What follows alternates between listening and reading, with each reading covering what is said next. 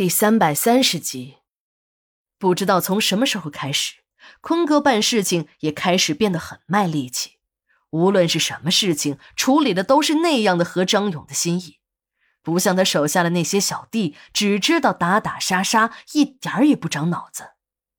这个时候的张勇虽然没有到病入膏肓的程度，可他也感觉到了身体的不适，工作稍微累一点便会有头重脚轻的感觉。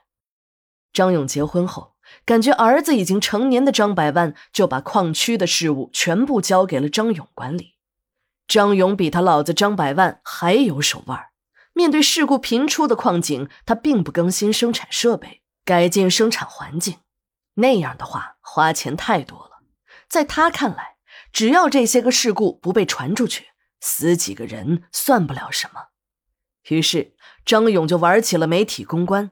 无论是哪个记者，只要是盯上了矿区的那点事儿，他就会找到报社。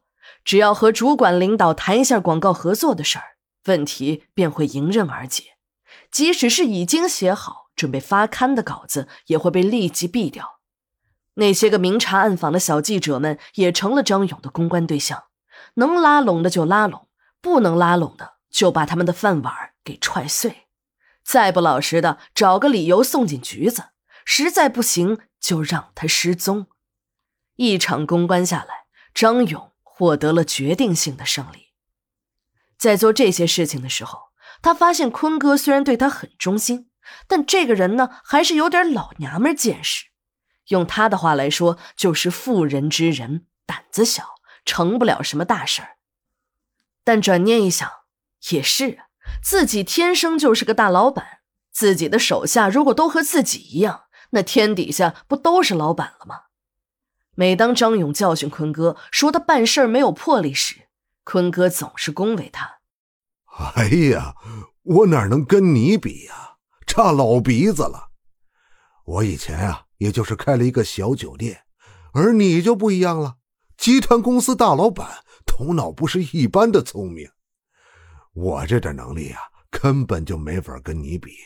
要学的东西啊，太多了。”张勇每每看到像小学生一样谦虚的坤哥，心里很是自鸣得意。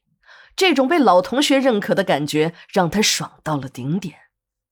这次张勇一听矿井又出了事儿，死了十几个人，还惊动了省报的记者，他暗自庆幸，幸亏自己有先见之明啊！前两天才和这家报社谈了一个一千万元的广告项目。如果没有这个提前量，已经到了半路的记者也不会被领导紧急召回。处理这样紧急的事情，当然得带上自己的亲信坤哥。张勇在现场指挥了一会儿，感觉身体特别的不舒服，尤其是浑身钻心的痒。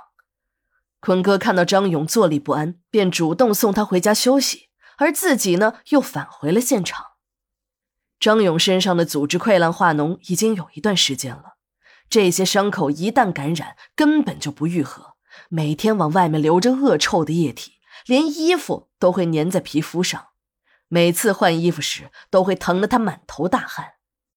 他也想过要不要恨把这种恶疾传染给自己的女人招娣，可他却怎么也提不起对这个女人的恨意。虽然他的身体很痛苦，他却总是感觉招娣能给自己带来更多的是快乐。这些天。母亲一直在劝他去国外治病，说舅舅已经给他联系好了医院，他也动了心。虽然他也知道这个病治不好，但心里求生的本能还是时时的告诫自己应该去试一试。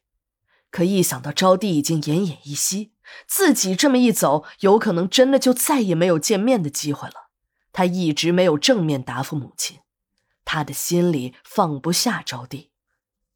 霞姐也看出来了儿子的心思。如果这个女人一天不死，儿子也就一天不会死心。当霞姐在外面找了一圈，也没有见到张勇的人影，又回到别墅时，她发现儿子已经直挺挺的躺在了自家门前。就这样，张勇和招娣夫妻二人被一前一后抬进了殡仪馆。殡仪馆的解剖室里，四个人的尸体平静的躺在停尸间。他们的死因却只有一个。经过几天的准备，一场特殊的解剖在殡仪馆的老解剖室里如期举行了。